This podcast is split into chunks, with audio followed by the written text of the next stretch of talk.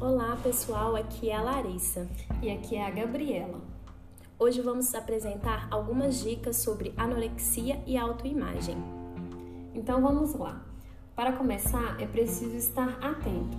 A anorexia é um transtorno que está ligado ao ato de evitar a alimentação e isso pode afetar sua qualidade de vida, tanto física quanto mental. E é preciso saber se você realmente tem anorexia.